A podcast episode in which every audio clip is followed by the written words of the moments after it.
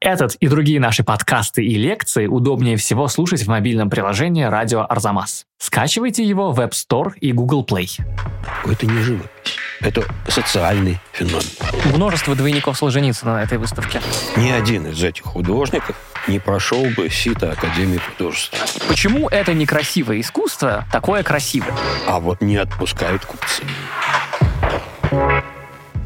Здравствуйте! Вы слушаете подкаст «Зачем я это увидел?» Это подкаст об искусстве и выставках, который Арзамас делает совместно с Unicredit Private Banking. Меня зовут Кирилл Головастиков, я редактор проекта «Арзамас». Со мной этот подкаст всегда ведет замдиректора Пушкинского музея по научной работе и профессор Европейского университета в Санкт-Петербурге Илья Доронченков. Илья Аскольдович, здравствуйте! Здравствуйте, Кирилл! Не просто так я вам говорю сегодня «здравствуйте». Мало того, что очень приятно видеть вас воплоти, так еще и можете ли вы в это поверить? Этот выпуск нашего подкаста не 49-й, не 51-й. Он четко 50-й. Вот поэтому, Кирилл, вы материализовались. Да, да, да, вот он в я. этой студии в городе Герой Москве. Да, из пыли и сырости. Какие у вас эмоции по поводу 50-го? Мое ощущение, что мы всегда записываем либо пятый, либо 500 выпуск. А то, что это реально 50, честно говоря... Ну, можно было бы его пропустить как 13 этаж в американских гостиницах, да. и сразу писать 51-й. Нет, видите, была идея сделать что-то радостное, но, кажется, мы просто работаем с вами. Так мы же это делаем с огоньком и с, С огоньком, удовольствием. да, с удовольствием. Слушайте, ну, давайте тогда сразу к огоньку и удовольствию перейдем, потому что этой выставке повезло с нашим 50-м выпуском, но и нам очень Повезло, с повезло этой с ней, выставкой, и да. я получил массу удовольствия. Эта выставка проходит в городе Санкт-Петербург, в Петербургском манеже. Она называется «Зерцало». Выставка «Зерцало» посвящена жанру портрета, но на ней нет портретов знаменитостей. Это скорее семейный портрет. То, что вы заказываете не для искусства, а для себя, и вешаете на стенку в своем доме-крепости. На выставке есть портреты групповые и сольные, портреты мужчин и женщин, портреты знати, священнослужителей и даже крепостных, но главным образом это портреты купцов. Самая ранняя работа там датирована 1741 годом, но на выставке нет Левицкого, Боровиковского и Рокотова. Самая поздняя известная датировка – 1856 год, но среди авторов нет ни Брюллова, ни Кипренского, ни Тропинина. Вообще из 101 картины на выставке 64, то есть почти две трети, написаны неизвестными художниками. И 21 произведение – это портреты неустановленных личностей. А еще у выставки есть подзаголовок. Есть еще подзаголовок, и тут у меня какая трудность. Я сразу думаю о, о большом количестве эмоций и мнений, которые я хотел бы сообщить вам и нашим слушателям по поводу этой выставки, но сталкиваюсь со сложностью того, как ее представить. Предположим, мы с вами говорим про выставку условного Сезанна, которую посмотрели в городе э, Виллингтон, Новая Зеландия. Даже если никто из наших слушателей туда не добрался, ну, они знают, кто такой Сезанн, да. Здесь, мне кажется, сложность с этим. У выставки «Зерцало» есть подзаголовок. «Русский провинциальный портрет 18-19 веков». И, соответственно, ее содержимое описывается через, ну, понятное дело, время, это тут не привыкать, да, но через какую-то географическую характеристику. Вовсе Не просто искусствоведческая. географическую, а я бы сказал даже, как бы сказать, культурологическую. Ну да, географо-социальную. Да, провинциальный портрет. Да, это вообще-то не искусствоведческий, я бы сказал, термин, хотя третий подкаст уже мы с вами вообще-то говорим о провинциальности в искусстве, о провинциальности как категории искусствоведения. Но вот здесь она сама к нам пришла, не мы ее принесли. Как описать слушателям, что на выставке? Ну, портреты, понятно. 18-19 веков, понятно. Где вот эта Жена Секва, которая так меня поразила, и вас вроде бы тоже? А вот я встретил там коллегу из университета, и потом коллега, не будучи искусствоведом ни разу, но, безусловно, интересующийся искусством, задал вопрос, а что за странная выставка? Почему там вот так все плохо написано? Мгм. Это я как бы утрирую несколько вопрос, я не помню буквально, но суть была такая. Плохие картины. Ну, вот как какие-то странные вещи. Мгм. да. Это взгляд, который имеет право на существование, потому процентов. что наши с вами вкусы, ну, у вас в большей степени, там, вы попали под канон contemporary, а я в меньшей степени, но, в общем, они как-то обусловлены, ну, условным Эрмитажем. То, что висит в Эрмитаже, оно встраивается в какую-то иерархию, хронологию. Оно предполагает наличие уровня мастерства определенного. И вот такое искусство, которое нам показывает Манеж, щедро пригоршнями на два этажа, оно совершенно не лезет вот в эту классическую картину художества.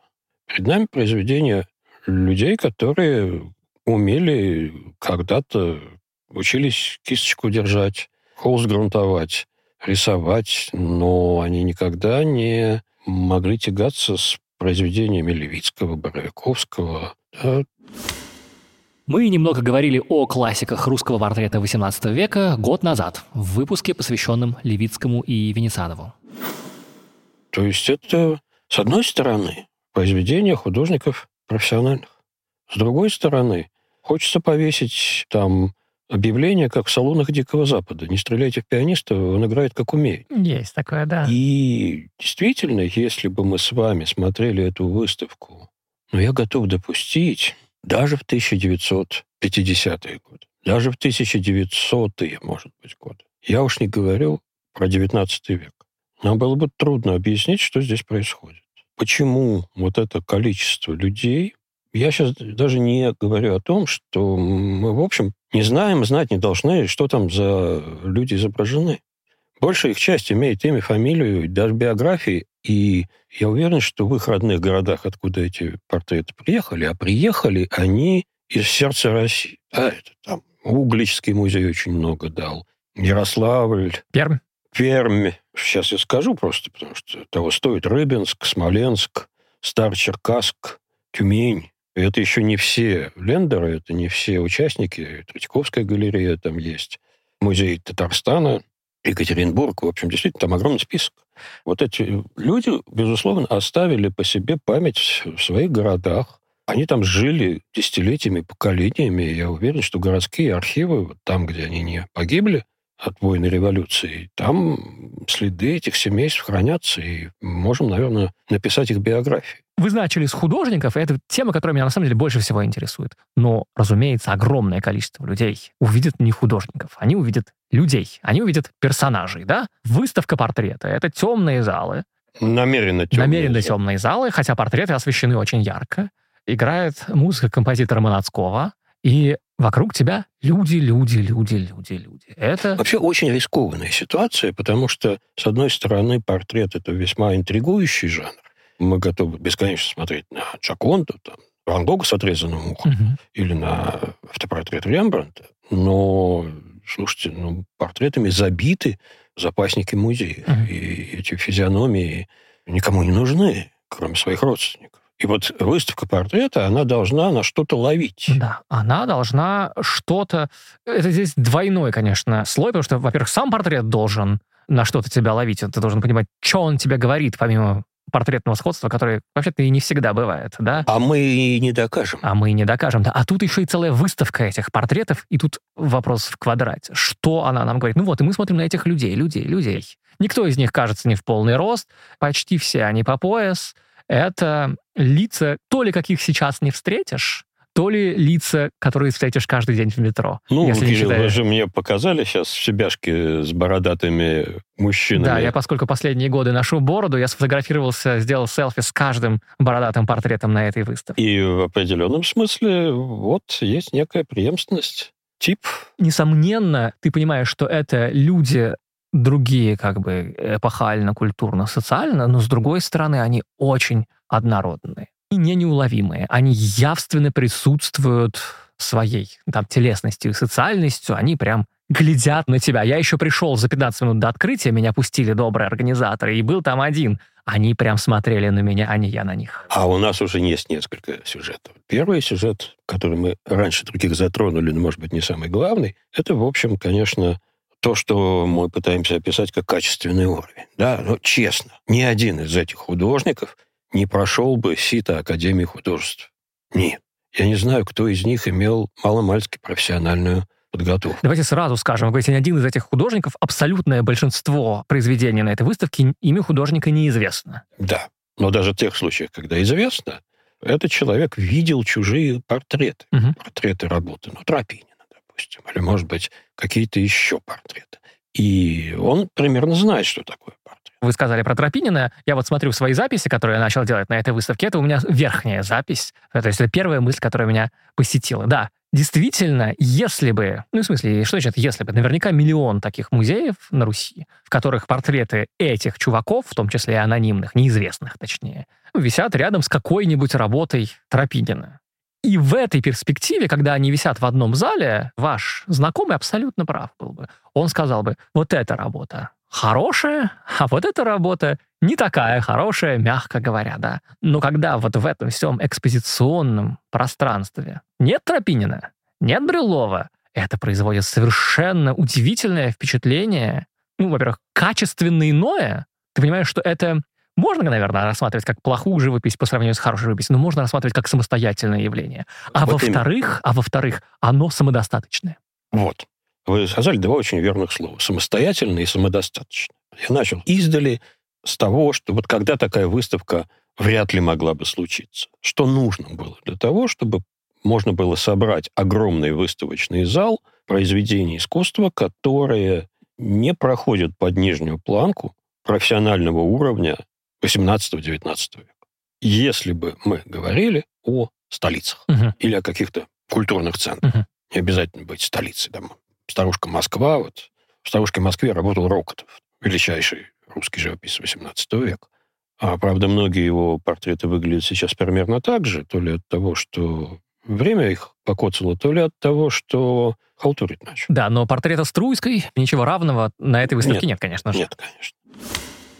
Портрет Александры Петровны Струйской, аристократки и пензенской помещицы, признанный шедевр Федора Рокотова, созданный в 1772 году. Как иногда говорят, русская Джаконда.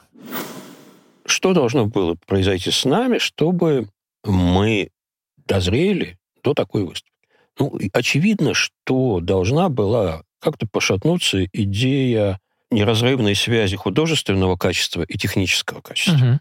То есть для того, чтобы стать художником не обязательно быть подопытным кроликом в Академии художеств, не обязательно быть зайцем, который учит спичкой зажигать, да, или на барабане играть. Ты выйдешь из академии, ты будешь уметь рисовать, будешь хорошо строить анатомию, будешь физиономически безупречно выстраивать морду своего заказчика, но во всем этом может чего-то не быть. Это быть профессионально, но без изюминки. Я думаю, что вот одна из таких важных точек – это Ван Гог, потому что это, безусловно, было явление, которое доказало, что вообще не нужно никакой академической школы для того, чтобы быть художником номер один. Дальше это размывание иерархии стилей эпох. Это примерно романтизм и весь XIX век. То есть когда становится понятным, что художники, предшествующие Рафаэлю, не просто плохо учились или не обладали необходимыми техническими навыками, вроде Боттичелли, а, собственно, в этой их какой-то недостаточной натуралистичности и реалистичности заключается их особенность, их прелесть. И дальше больше пошли открытия того, что называлось в конце 19-го, начале 20 века примитивами. И вот это слово, обратите внимание, мы до сих пор не произнесли, хотя оно здесь просто стоит и скребется на пороге. Да? У меня в блокнотике записано. Как кошка, которая просит, чтобы ее впустили. Ну, впустили. В общем, слово «примитив» довольно часто относилось к тому, что я только что помянул. Вот тем самым дорафаэлевским мастерам вполне себе официальным термином искусствознания были итальянские примитивы. Полтора года назад мы делали выпуск об итальянских примитивах, о живописи итальянского проторенессанса. Послушайте, может быть полезно. Понятно, что речь шла о Дуччо, Джотто, Доменико Венециано и прочее, прочее, прочее. Все, что мы любим в раннем рейсе. Да, все, все, все, на что ты в музее тратишь первые два часа, а потом пробегаешь по остальному. Фламандские примитивы, То есть французские эти, примитивы. Правильно я понимаю, что если сильно огрублять, примитив в этом смысле оригинальном, никогда это про 20 век мы говорим, а когда вот про то, что было до Рафаэля, имеется в виду чуваки, которые не очень жизнеподобно рисовали людей и еще не знали перспективы хорошо. Да, да и им не надо это было. Угу. И в этом слове, помимо уничижительной коннотации, есть все-таки еще очень такая позитивная, потому что ну, они еще не испорчены цивилизацией, они не испорчены школой, у них прием не доминирует над сутью высказывания. Вот эта их примитивность, она как бы залог их честности. Ну и, наконец, открытие таких явлений. Меньше мастерства, но больше искренности. Совершенно верно. Непосредственности. Mm-hmm. И открытие таких явлений, как Андрей Руссо и Нико Пиросманишвили. Mm-hmm, да. Вот еще одно понимание примитива. Ну и волна неконвенционального искусства, которая каждая страна вытаскивает, ну, там, баварская живопись на стекле, русская вывеска и прочее, прочее, прочее. Mm-hmm. И вот когда это все хлынуло, в общем, пришел черед очередной портрет. Причем... Вы имеете в виду вытащить... Вытащить вот этот портрет. Потому что был же период, когда русский образованный человек, например, не считал Левицкого, Боровиковского и Роктова чем-то ценным. Если мы откроем Стасова, который, конечно, у нас, с одной стороны, ну, как бы сказать, он за базар не отвечает, а с другой стороны, какое-то время ну, пас народ. Да-да-да, Стасов — это... Крупнейший художественный критик, защитник реализма. Да, 19 века. 19 века. И вот если мы откроем то, что Стасов пишет о русской живописи XVIII века, мы своим глазам не поверим, потому что он говорит о нашей гордости, как о ну, это вот вторичное искусство, оно, во-первых, барское, во-вторых, оно французское по своему истоку. В нем нет ничего народного и национального, и оно обречено умереть. И нужно, чтобы пришел мир искусства с его вкусом к Петровской и Екатеринской эпохам для того, чтобы вывести это искусство на свет Божий. Ну вот несколько проектов Дягилева, включая его эпохальную выставку русского исторического портрета 1905 года в Таврическом дворце, когда он проехал по дворянским гнездам и привез колоссальное количество произведений, в том числе тех, которые сейчас считаются классикой русской живописи. И вот тогда произошел этот переворот, когда мы начали ценить вот эти картины не за то, что на них известный человек нарисован или красавица, или просто мы знаем, чей это родственник, как собаки Баскервилей, угу. Берримор. Кто это? Это родственник. Вот главная функция портрета в дворянском доме. А еще видеть красоту живописи у Левицкого или исключительное обаяние души героинь Рокотова, хотя эта душа, конечно, тоже сконструирована абсолютно, но куда мы денемся от этого обаяния?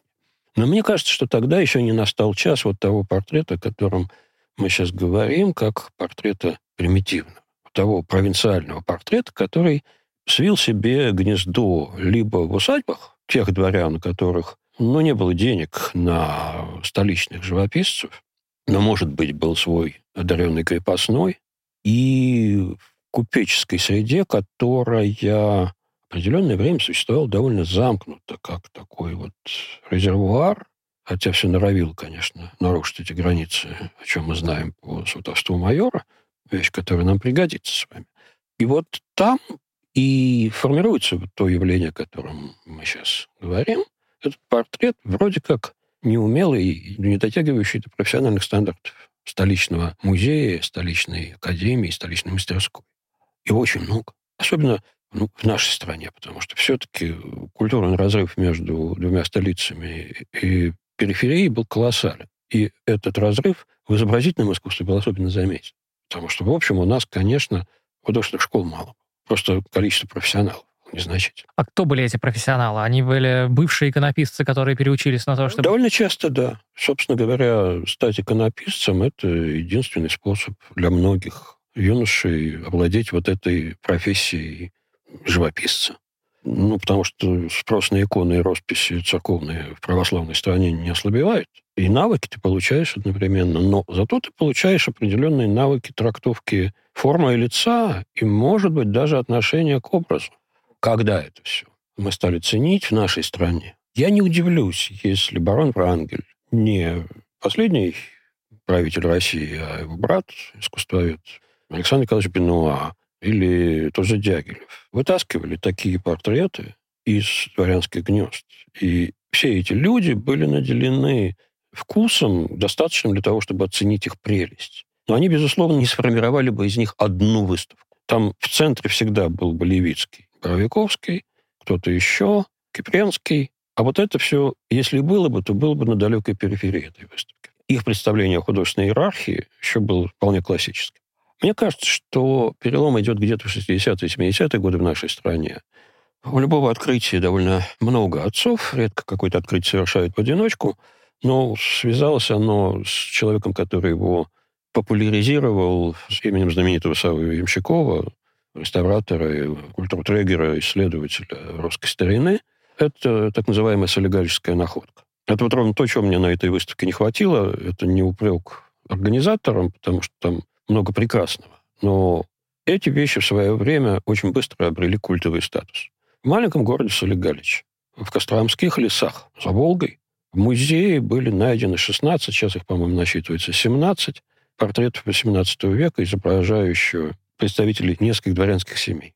Они были подписаны Григорием Островским. Сейчас знаем, что это Григорий Силович Островский, родившийся в Великом Устюге. И ничего, кроме этого имени и архаического почерка, который говорит, скорее всего, о том, что человек имел навыки иконописания, долгое время не было.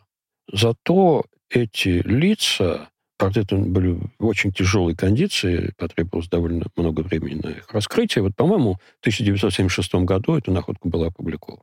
Но эти лица исполнены какой-то первозданной простоты и некой неумелости и неуклюжести исполнения. Вот это сочетание того, что модель не рисуется. Я каждый день это вижу в музее, когда прохожу, особенно через греческий дворик, девушка устраивает селфи, да, и она каждый раз принимает какую-то аттитуду, позу, да, которую, да, хочется сказать, ну, мать, ну, встань уже спокойно, да, как обычно стоишь.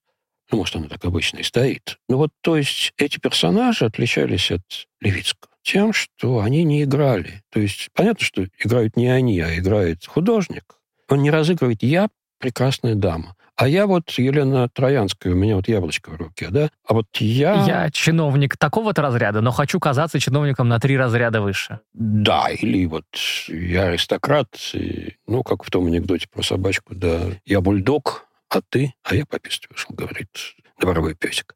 И вот эта картинная галерея, всплывшая из ниоткуда, она показала людей, принадлежавших к нескольким семьям, похожих друг на друга, и наделенных вот этой поразительной такой простотой поведения, которая отвечала простоте художника, просто неспособного к маэстрии технической, но компенсировавшего эту неспособность прямотой и честностью взгляда. Вот вы говорите, это мысль, которая и мне приходила в голову там на выставке, которая, мне кажется, какой-то, важной, что ли, да?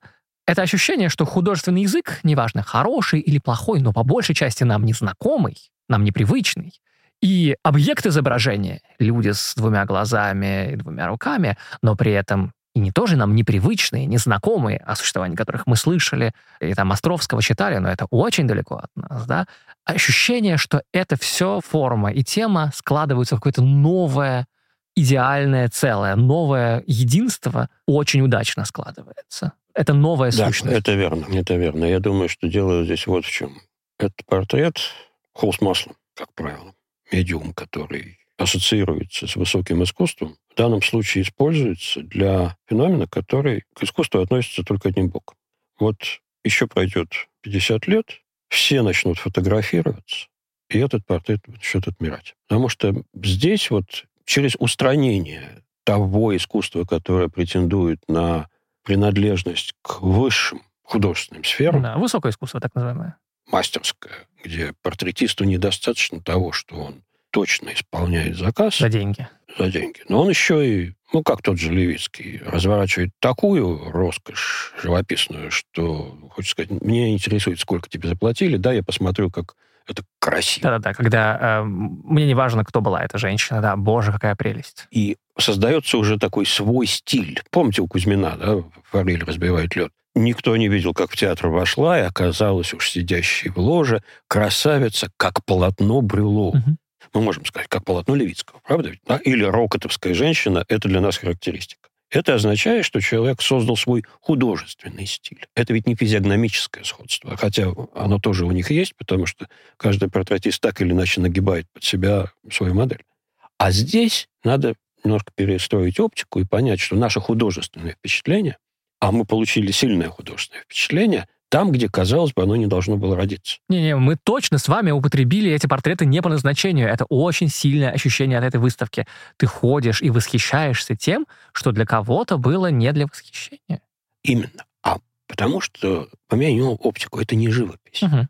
Это социальный феномен. Россия после Петра стремительно начала персонализироваться. право на портрет при Алексее Михайловиче и предшествующих государях имел государь, епископ высокого ранга, лицо высокопоставленное. И это был очень ограниченный круг. Собственно говоря, для этого портрета и появился термин «парсуна», «сирич персона». И это такая вот очень курьезная комбинация иконописной плоскостности, идеализации и несобранных вместе навыков западного портрета, угу. воспринятый через оружейную палату, в свою очередь оружейная палата это воспринимала через Украину и Польшу, и до нас доносились вот эти отголоски барочного парадного портрета в очень курьезных формах. Ну, собственно, не только для нас, польский, украинский, белорусский, литовский, венгерский портрет этого времени, он примерно вот в этом поле и находится. У нас добавляется еще православная традиция иконописи и отношение к образу. Да? То есть вот наша парсуна, она одной ногой стоит в периферийных западных школах, а другой ногой она стоит в иконописном мире. Но происходит реформа Петра, взрывной рост потребностей в персонификации, ну, потому что формируется личность западного типа. Угу. И это формирование по-разному протекает в разных общественных группах, потому что уже и купцы заявляют свое право на изображение. Мы видим портрет крепостных на этой выставке. Хотел сказать только, да. И Парочка. вот тут мы имеем дело с таким очень важным социальным маркером. Право на портрет. Я обладаю правом на лицо. Ну да, аз есть, да. Аз. Ну, аз есть не как... Ну, вот там есть несколько курьезных портретов, где молодые, красивые, усатые мужчины с книжечками сидят. Да, да, да. И очень. я готов допустить, что они Кольцова читают. Или Бенедиктова. Точнее, даже Бенедиктова. Но в целом мы видим там людей, ясно наделенных социальными маркерами. Там есть портрет дворянской периферийный, и это мундир.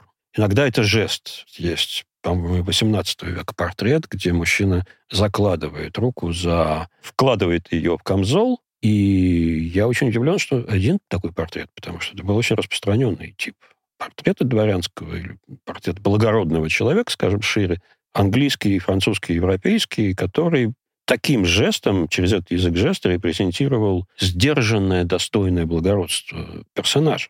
Но это скорее даже исключение, потому что что их всех объединяет, да? Застылость фигур, как будто они позируют перед фотографом. Да, это очень сильное ощущение. Люди, как будто бы долгая выдержка, только что изобрели фотографию, они стоят долго-долго и деревенели немножко.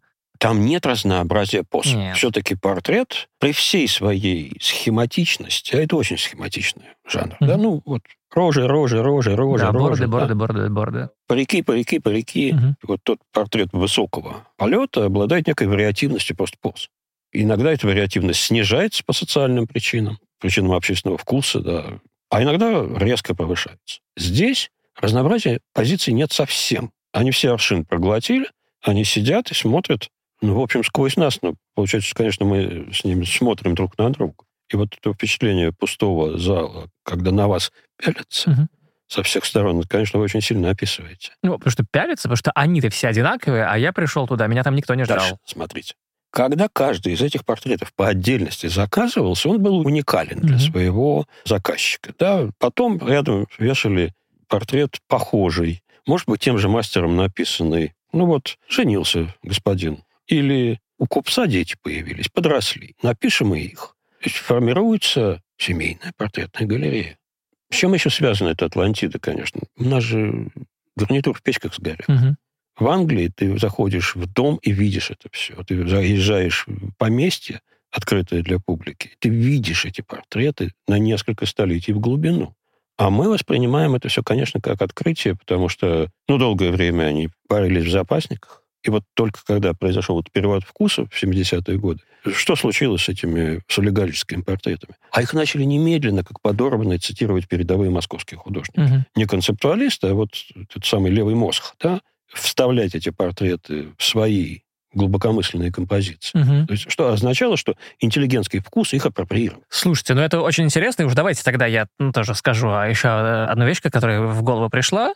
Вот мы все традиционно, когда говорим про историю возникновения русского авангарда, мы все говорим, что вот эти самые бубновые валеты, с которых мы обычно историю авангарда и начинаем, да, они ориентировались на в пику всем, значит, современникам и их предкам которые ориентировались на высокое искусство, да, да просто каждый на своем понимании на разное. Они тут сознательно, мы ориентируемся на низовое искусство, на икону, на там, не знаю, народную игрушку, иногда даже на, типа, ярмарочную тантаморезку, фотографию. Но вот мне кажется, есть ощущение очень сильное, теперь я это предполагаю, что и на такого рода портреты тоже. Уж не помню, какой работы я там стоял, но я думаю, это же вот прям Машков и Кончаловский в виде борцов, только с торсами одетыми. Практически в те же годы, когда произошла солигарическая находка, произойдя она за 10 лет до этого, может быть, она бы так не прозвучала. Угу.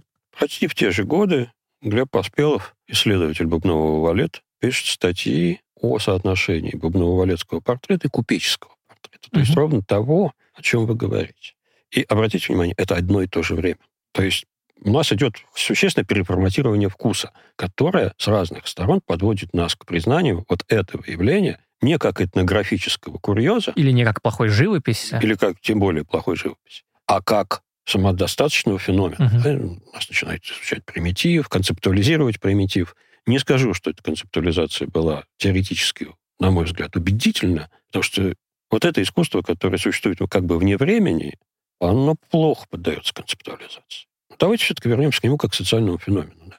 Огромная страна, в которой из массы подданных выделяются социальные группы, которые завоевывают право, приобретают право на лицо. Они бы, наверное, если бы у них были деньги, конечно, заказали бы Левицкому, хотя крякнули бы, потому что такая сумма, которую Куракин отваливает Левицкому, это, наверное, годовой доход одного дворянина средней руки. Но, тем не менее, ему нужно иметь эти портреты. И смотрите, что, на мой взгляд, происходит. Здесь очень важна вот эта типологичность. Сходство поз, безыскусственность этих поз. Ну да, для каждого из них это единственный портрет. Потом они собираются в какие-то ряды. Они становятся частью интерьера. Ряды, в смысле, появляются новые портреты, да, новые да, родственники. Да, да.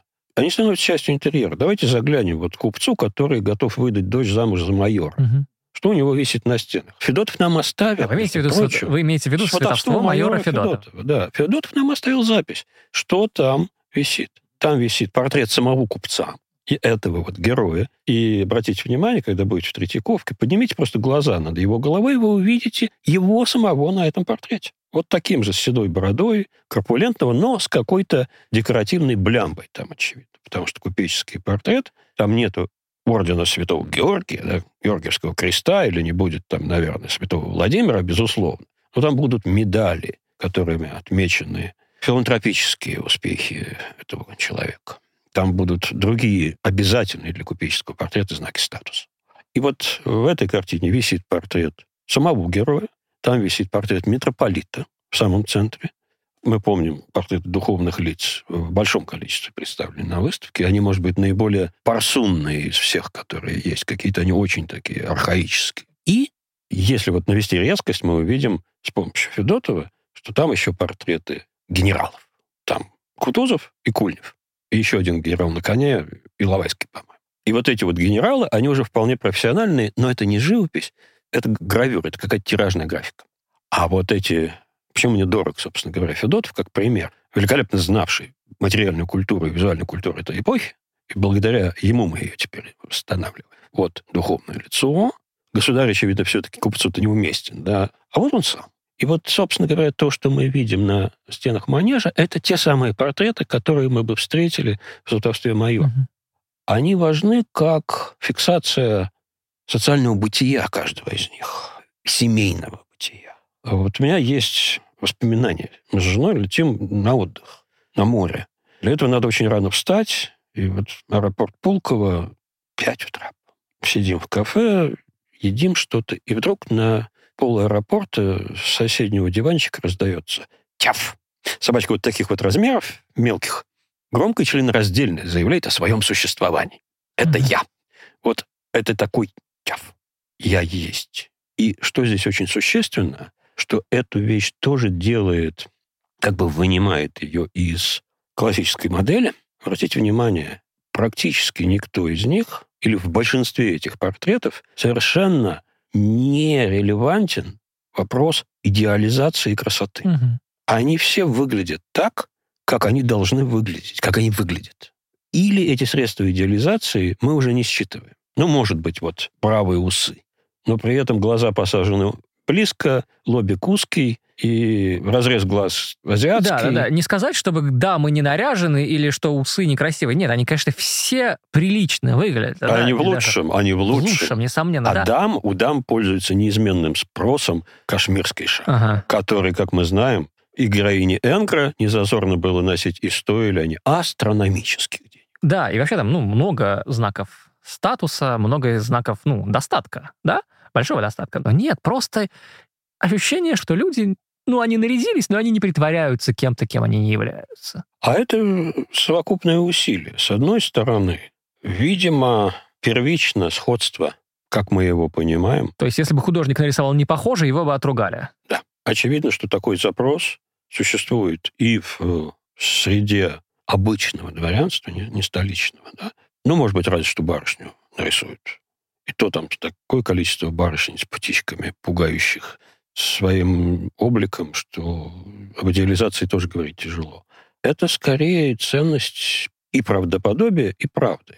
Вот те, кто писал о солигалической находке, довольно часто обращали внимание на то, что вот на носу одной из героинь бородавка. Ну, согласитесь, если ты левицкий, можно бородавкой и пожертвовать. А здесь нет обязательно, как такое вот неотъемлемое качество. Да того конкретного человека, который перед нами находится. Как говорят наши британские коллеги, words and all.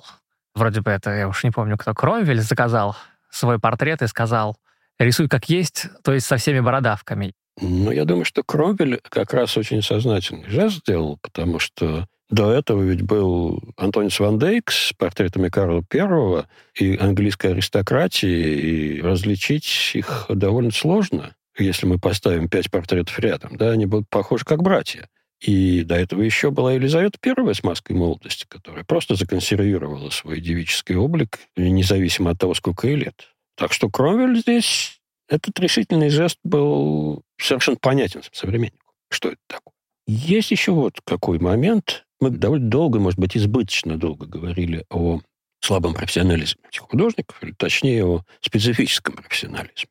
Отчасти, может быть, в недостатке того, что мы называем академическим профессионализмом и силой этих портретов. Потому что у них меньше искусности, зато гораздо больше непосредственности и вот того эффекта соприсутствия. Ну, верю, я верю. Верю, верю. И вот еще что. Я сейчас отступлю в любимую область мистического портрета. Вот если мы почитаем описание портретов в романтической литературе, мы получим эффект, который вы, например, пережили в манеже. Помните в гоголевском портрете, когда Чертков встречает первый раз изображение ростовщика, где брикобрак продают?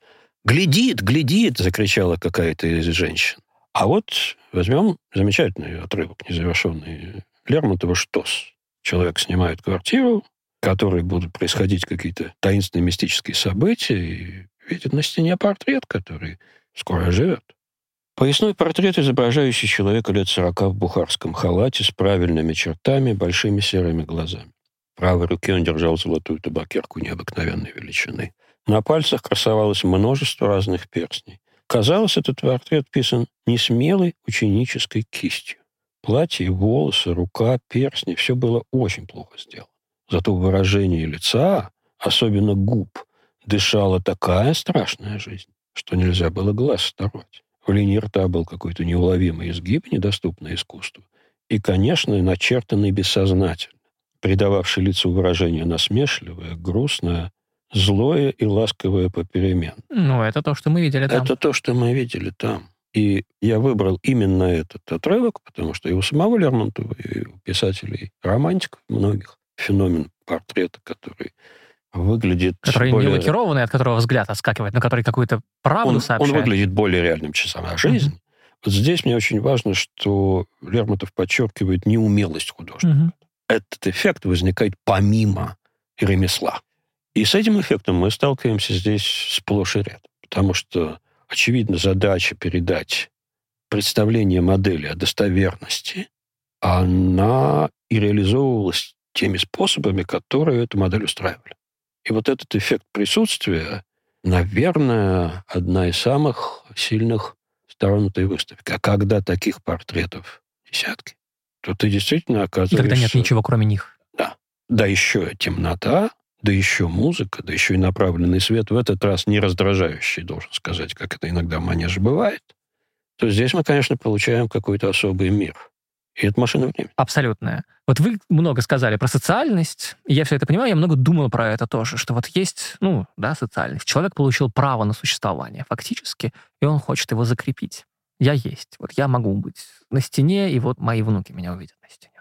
Меня интересует другая вещь, ведь все-таки социальность, она должна быть кому-то адресована. Я понимаю, вот как бы онтологическую, экзистенциальную ценность этого портрета. Аз есть.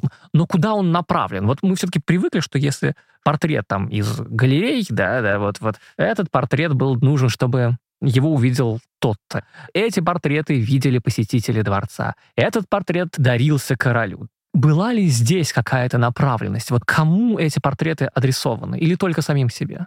Семье. Они разрастаются. И ты видишь свой род что для дворянина просто закон существования. Для купца, в конечном счете, тоже. Для равных себе, равных по статусу, ну, положено. Вот я думаю, что главный адресат – семья и собственный круг. Ну, все-таки еще, наверное, штука с этим. Адресация – это то, когда мы... Смотрите, как я впадаю в какие-то конвенции, смотрите, какие позы я принимаю, смотрите, как хорошо я служу отечеству или королю или так далее. Да? А здесь мы уже с вами говорили, что человек скорее старается быть равным самому себе, чем... Ну, он не равен самому себе. Ну, разумеется. Вот по какой причине.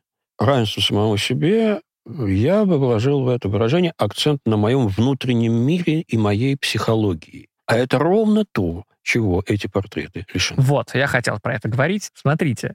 Психология да. нарастает на них через нас. Вот вы сказали, что да, там можно увидеть каких-нибудь усатых чуваков, которые, наверное, читают Бенедиктова или Кольцова, да, но они редкость, да? Кто на этой выставке? Купцы, немножко крепостных, церковные иерархи и знать, да? Кого там нет, например? Там нет, ну, интеллигенции, интеллигенции да? Деятелей искусства или культуры, да? Людей, которые, как мы считаем, имеют право на портрет, на изображение, на то, чтобы существовать, не потому, что они вот занимают такое-то место в социальной иерархии, а потому, что у них такой прекрасный внутренний мир.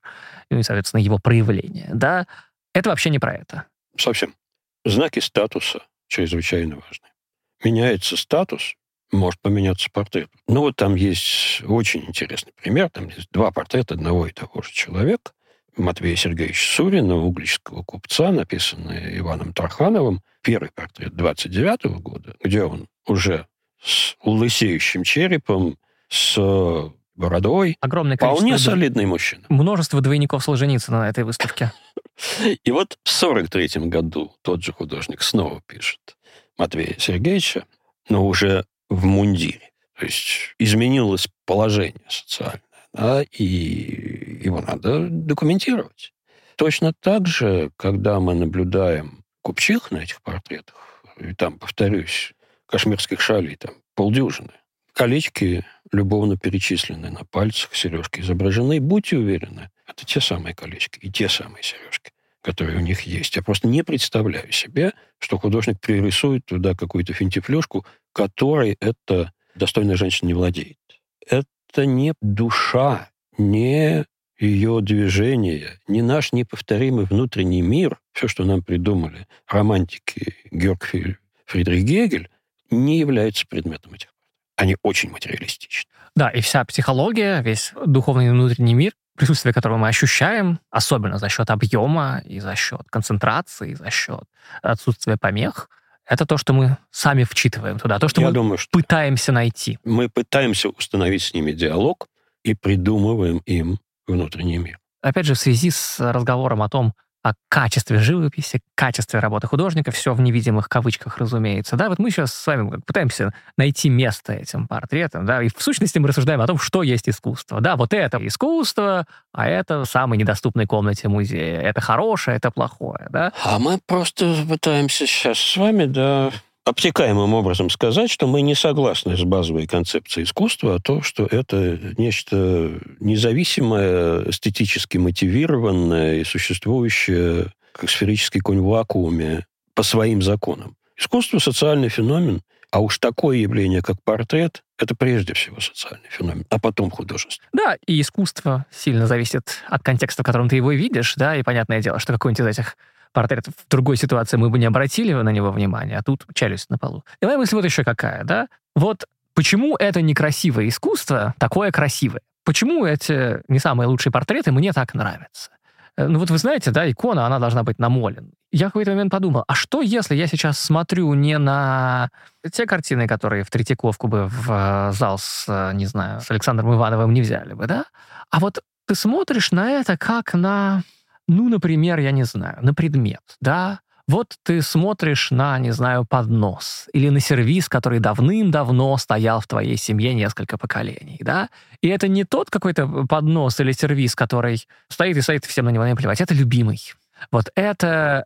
С трещинками. Да-да-да. Этот шкаф, он уже фактически член семьи, да? И, ну, разумеется, такая вещь тебе будет дороже, чем если тебе завтра неизвестный художник свою картину принесет, хотя он художник, а это шкаф, да? Вот ты понимаешь, что для художника это было ремесло, для него это был заказ, а для заказчика это было прежде всего социальное явление, способ сказать, что я существую, я теперь имею это право. И здесь как будто бы нет места для слова искусства. Но само отношение, тем не менее, вот того, что это было надо, что это висело годами, десятилетиями, столетиями, у него появляется ну, вот что-то вроде намоленности только в несакральном смысле. Не знаю, как это назвать.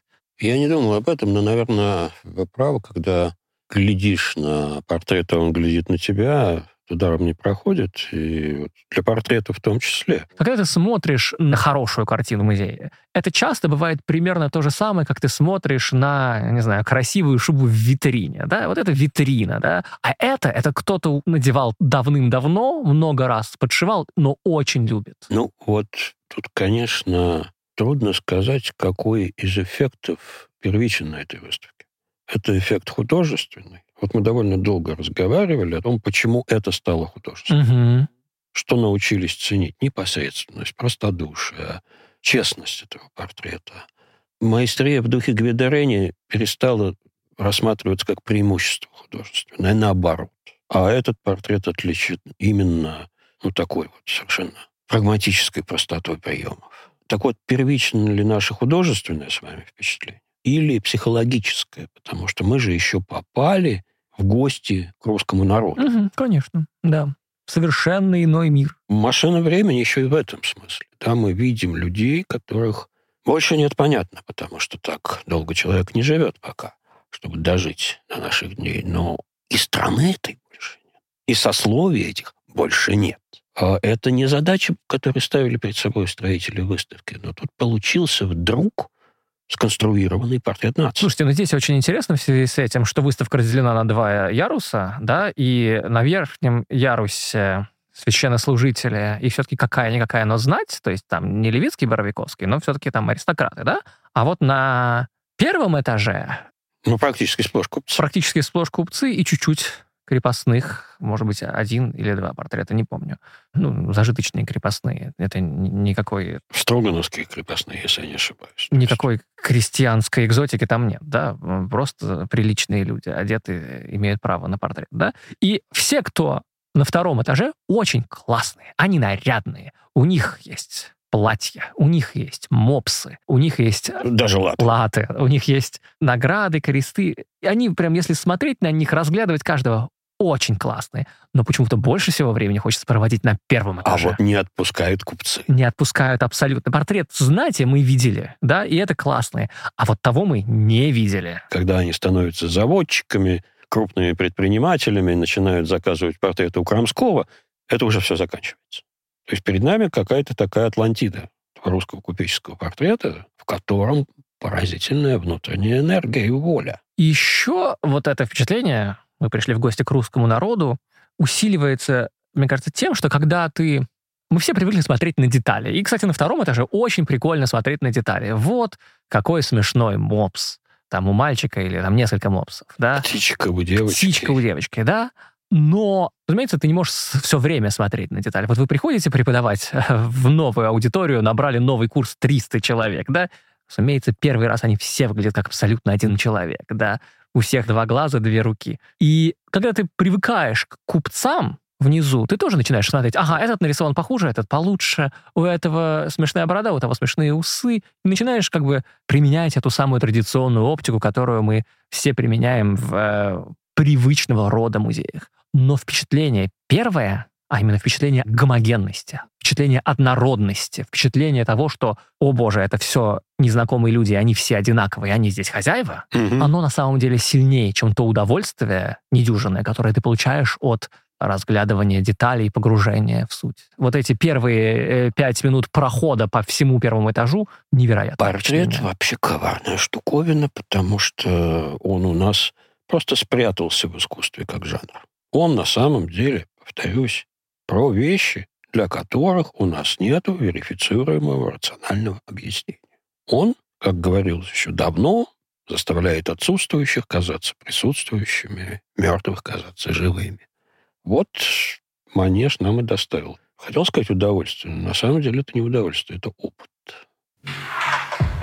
У нас, как всегда, есть микрорубрика, которую мы делаем совместно с Unicredit Private Banking. Микрорубрика о том, как заказчики, коллекционеры, галеристы, спонсоры, меценаты помогали художникам деньгами, прежде всего, в тот момент, когда это особенно было нужно. Но в связи с этой выставкой это сложный аспект, потому что огромное количество произведений на этой выставке, как мы уже сказали, это портрет неизвестного купца, работы неизвестного художника. Часто имена купцов и их родственников на самом деле известны, но имена художников известны в минимальном количестве случаев, и, кажется, мы пока еще ни разу не назвали ни одного. Одного. Одного, может быть, да, художника. Но есть выход. Есть, собственно, та история, про которую вы долго рассказывали, про то, как мы стали это любить, как это стало достойным того, чтобы выставляться. Да? И здесь есть ключевые фигуры, а именно коллекционеры. Люди, которые обратили на это внимание, полюбили. Трудно сказать, что они себе думали. Думали они то же самое, о чем мы с вами говорим в этом подкасте. За что-то они это полюбили. Очень было бы интересно с ними поговорить. Я просто хочу рассказать о двух из них. Они очень интересные личности. Это люди, коллекционировавшие русский купеческий портрет. Да, вот мы с вами сказали про Дягилевскую выставку начала 20 века, на которой, если такого рода портреты и были, то они не были центром, уж точно, да, центром были, да, Боровиковские же с ними. А вот люди, которые обратили на это внимание. Ну, один человек просто, грешно говорить, это мне, но человек с невероятной фамилией, человек, коллекционировавший портрет. Его звали Федор Михайлович Плюшкин. Он был купцом, коллекционером и владельцем одной из самых больших частных коллекций в Европе своего времени. Почетный гражданин Пскова. Да, он родился в смерти Пушкина, а умер в 1911 году. Коллекция насчитывала около миллиона экспонатов. Разумеется, не все это был купеческий портрет, не миллион купеческих портретов, но важная часть, помимо гравюр, литографий, иконы, рукописи, ордена, медали, монеты, марки, да, и купеческий портрет. То есть, видите, как мы с вами говорили, это входит вот в вечный мир примерно так же, как ордена и прочее декоративно-прикладное искусство, да. Ну и абсолютно как, значит, его однофамилец из «Мертвых душ», Плюшкин собирал все, все отмечали соседство уникальных предметов со случайными и не записывал, то есть не было точного перечня, что у него было. И что случилось с этой коллекцией? В начале 20 века он проводит переговоры о том, чтобы продать всю свою огромную коллекцию русскому музею императора Александра III. Плюшкин хотел продать только целиком. Ну, представляете себе, вот вам миллион, Миллион. предметов, заносите. Петр Иванович Щукин недалек был по количеству от Плюшкина. Там на сотни тысяч шло. Качество другое было.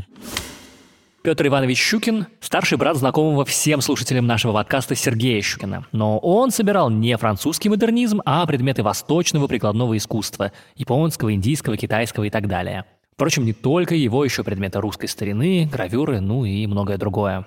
Петр Щукин передал свою коллекцию в исторический музей, а сейчас значительная часть его собрания находится в Музее Востока.